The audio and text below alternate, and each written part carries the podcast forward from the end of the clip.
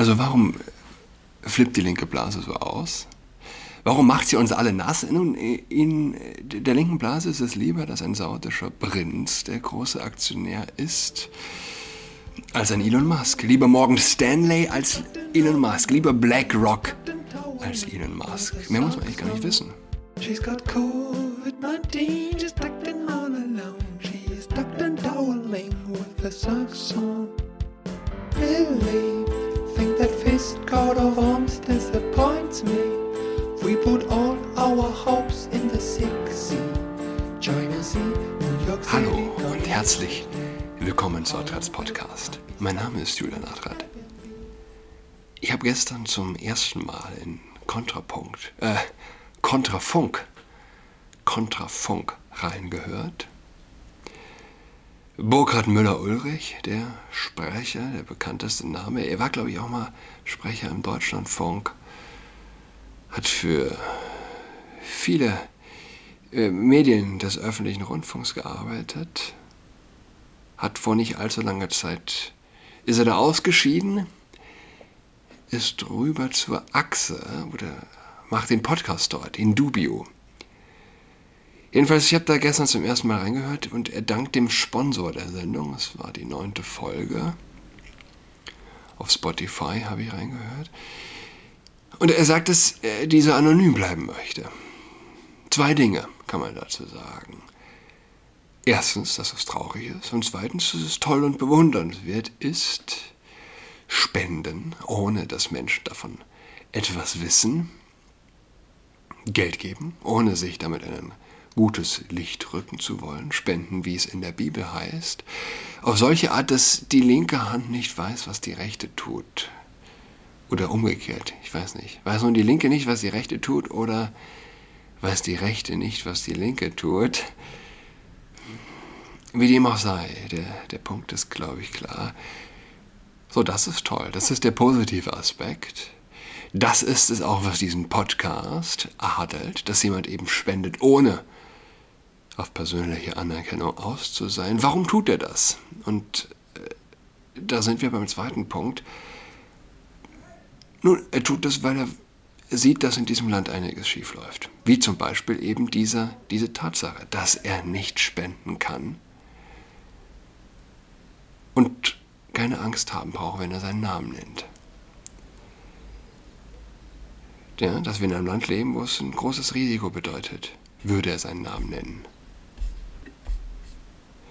Der Mainstream ist nicht nur ein gefräßiger Moloch. Er entwickelt sich aktuell hin zu einem äh, ausschließlich auf Zerstörung ausgerichteten Moloch. Und am aggressivsten führt es, äh, führt es sich auf natürlich gegen die unmittelbare Konkurrenz, gegen die Zwerge namens alternative Medien. Ich stelle es mir so vor, äh, dass, dass einem FAZ-Redakteur also unbehaglich wird, wenn er den Namen Burkhard Müller-Ulrich hört. Das ist eine Schande. Und ich glaube, das ist tatsächlich so. Wenn ein Taz-Autor den Namen hört, dann, dann hat er ein klareres Gefühl, ja? eine klar umrissene Abneigung, die er viel besser in Worte kleiden kann. Das ist eben jemand, der auf der anderen Seite steht. Aber vermeintlich konservative Redakteure, Redakteure aus vermeintlich bürgerlichen Qualitätsmedien, leiden, denke ich, zurzeit wirklich sehr. Weil es bedeutet eine gewisse Verleugnung seiner selbst, ihrer selbst. Äh, ein, ein unbestimmtes Gefühl gegenüber jemandem zu haben, der im Grunde Positionen vertritt, wie sie eben das konservativ-bürgerliche Blatt vor zehn Jahren auch noch vertreten hat. Und ja, sie sind so eine, in so einer Art wachkomatösen Blase gefangen. Ja? Sie haben keine Überzeugungen, nur noch die diffuse Angst, die Bewunderung der Masse zu verlieren. Die diffuse Angst, die daher rührt, dass es Jahre, wenn nicht gar Jahrzehnte her ist, ja, dass sie Konservative Überzeugungen geäußert haben, ich meine, ich meine geäußert haben, ja, nicht nur innerhalb eines Artikels erwähnt haben. Und dann, äh, wie es oft vorkommt, meist noch so eine Art äh, Fragesatz. Burkhard Müller-Ulrich erwähnt, äh, man kann zwei Wochen noch bei dieser neu gegründeten AG noch Aktionär werden. Achso, wie, warum ich überhaupt drauf gekommen bin. Und zwar über einen Artikel in der jungen Freiheit. Kontrafunk, ein launiger Spruch besagt, es gibt nur zwei Meinungen, meine und die falsche. Längst hat sich der Eindruck erhärtet, dass sich die öffentlich-rechtlichen Medien dies als Motto auserkoren haben. Sie werden gleich ausgestattet mit erkläglichen Geldern aus dem Rundfunkbeitrag, von vielen als Zwangsgebühr empfunden, suchen viele in Deutschland Pluralität und Meinungsvielfalt vergebens. Das ist richtig. So, und ähm, dem stellt sich, also ihrem Auftrag der neutralen Information und Kontrolle staatlichen Handelns kommen die Rundfunkanstalten nur begrenzt nach. Dem stellt sich eine wachsende Zahl von Alternativmedien entgegen, schreibt die junge Freiheit. Zu den Produkten, ich habe es übrigens auch äh, gegoogelt, Kontrafunk. Ja, ich bin der Illusion erlegen, dass vielleicht irgendein größeres Medium von dieser Neugründung sprechen würde, doch ähm, Fehlanzeige. Insofern, ja, dann kommt der Vorwurf, hey, du, du liest die junge Freiheit. ja, gut. Über die Gründung von Kontrafunk hat bisher auch niemand sonst berichtet. Da hat es schon, schon Sinn gemacht, dass ich auf die junge Freiheit gegangen bin. Ähm, dem stellt sich also, schreibt die junge Freiheit, eine wachsende Zahl von Alternativmedien entgegen. Zu den Protagonisten dieser neuen Medienwelt gehört der versierte Journalist und Radiomoderator Burkhard Müller-Ulrich. 70.000 bis 100.000 Hörer hatte, die, hatte der Podcast auf der Achse des Guten in Dubio. So, was macht jetzt Kontrafunk? Kontrafunk folgerichtig und mit unternehmerischer Risikobereitschaft baut Müller-Ulrich nun gemeinsam mit weiteren Medienprofis einen privaten Radiosender auf, der ab Sommer täglich ein 24-stündiges Programm via Internet aus der Schweiz heraussenden will. Spannend. Ja? Kontrafunk, die Stimme der Vernunft, tritt für eine freiheitliche, rechtsstaatliche, demokratische, bürgerliche Gesellschaft ein und versteht sich dezidiert als liberal-konservativ und mittelstandsorientiert. Kontrafunk ist das Radio des bürgerlichen Widerstands für Hörer, die noch alle Tassen im Schrank haben. Für Hörer, die, Zitat, nicht glauben, dass die Energieversorgung durch Abschalten von Kraftwerken gesichert wird, die vermuten, dass die kommende Finanzkrise nicht durch Gelddrucken verhindert wird.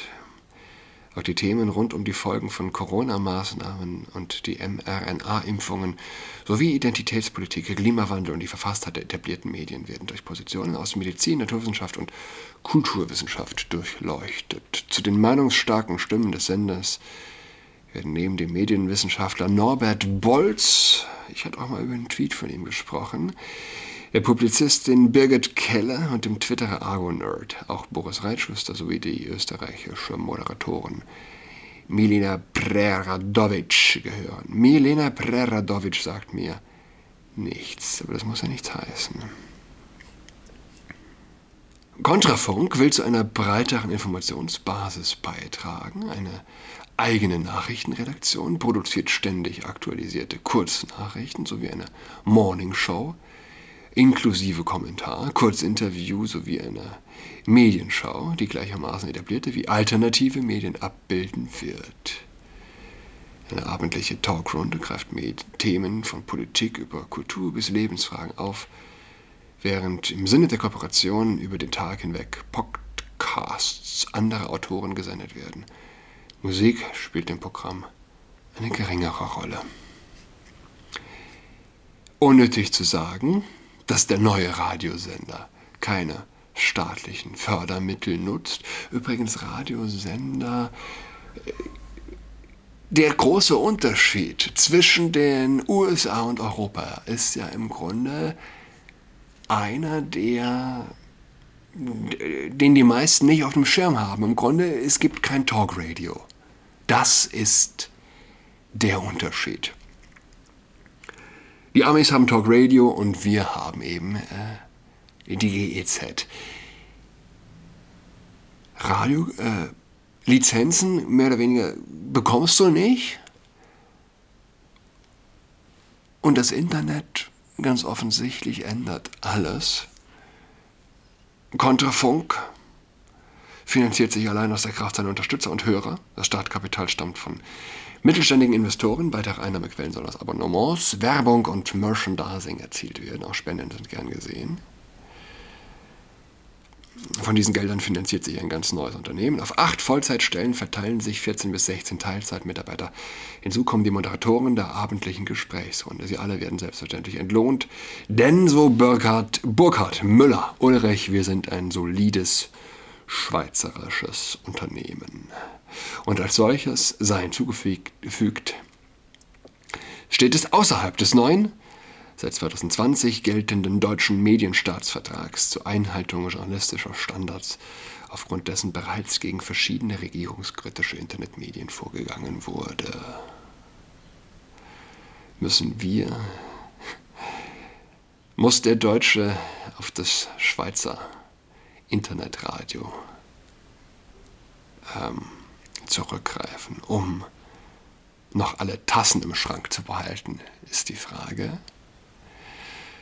Traurig, wenn ja, besser natürlich als wenn nicht. Einhaltung journalistischer Standards, wenn ich das lese, Einhaltung journalistischer Standards in Zeiten der Gendersterne, in Zeiten, wo äh, biologische Männer im Frauensport die Rekorde brechen, in Zeiten, wo du ein Hater bist, wenn du sagst, dass Männer nicht menstruieren können. Es ist eine Farce. Ja. Sollte eigentlich jedem ins Auge springen, dass dies, diese Gesellschaft sich den Boden unter den Füßen wegzieht. Ich bin über einen, Twitter über einen Tweet gestolpert von. Kennt man nicht. Also, Martin Freso. Wo wir von äh, verrückten Dingen sprechen. Ja. Manchmal bin ich nur noch sprachlos, tweetet Martin Freso zu Beginn des Tweets. Drei Smileys, einen fluchenden, einen wütenden, wütend schauenden und einen, der in Stiermanier aus der Nase auspustet. K1 kommt von der Schule, dritte Klasse. Selbstverständlich trägt sie Maske. Masken-Smiley, äh, Emoji, hat längst verstanden, wieso. Aber heute mussten wir in Kunst ein Bild pusten. Da musste ich die Maske ja abziehen. So, warum erwähne ich diesen Tweet?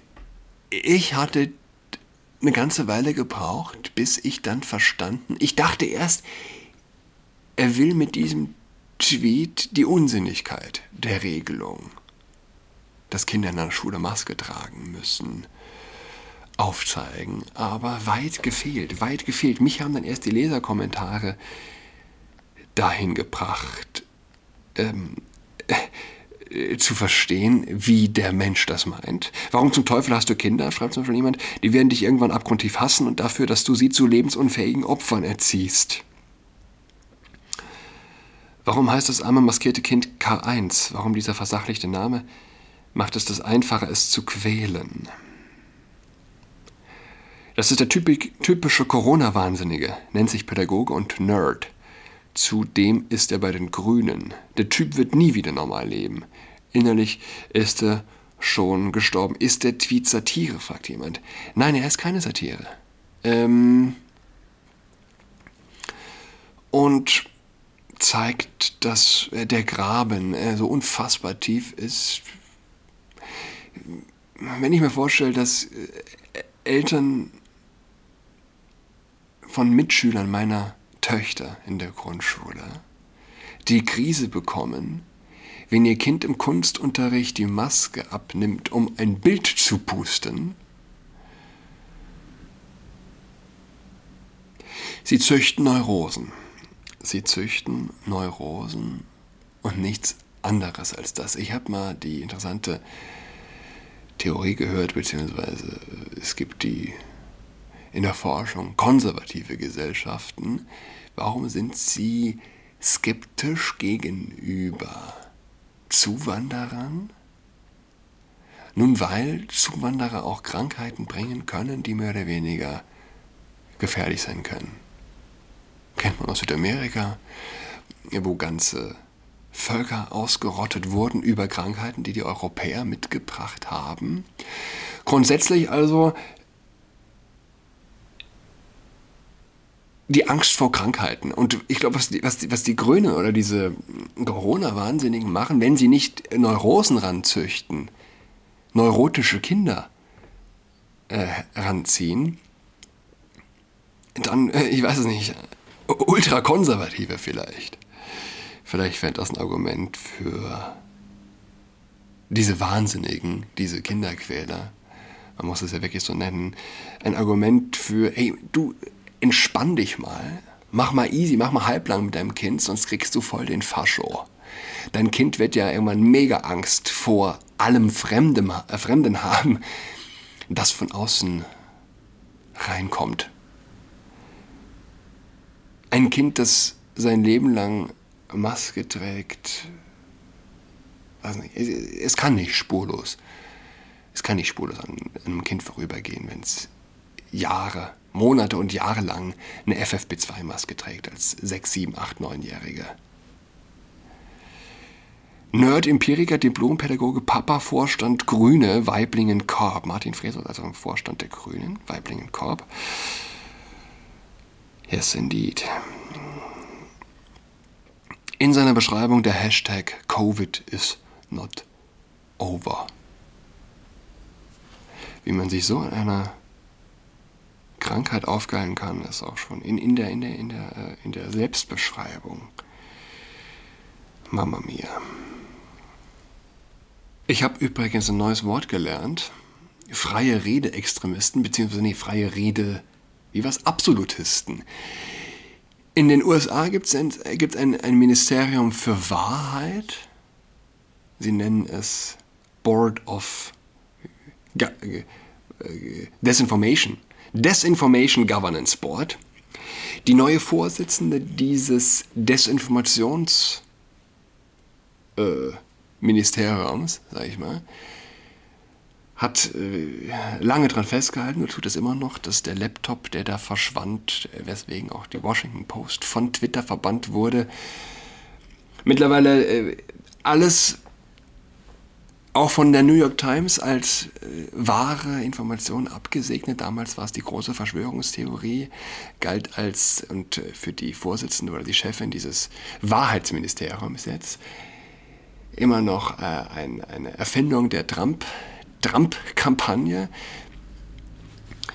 Wir leben in, in, in Orwellschen Zeiten. Du kannst es dir nicht, du kannst es dir nicht ausdenken. Ähm, und mehr oder weniger als Re Reaktion, zumindest fällt es gleich, zeitgleich zusammen mit äh, der Übernahme Twitters durch Elon Musk.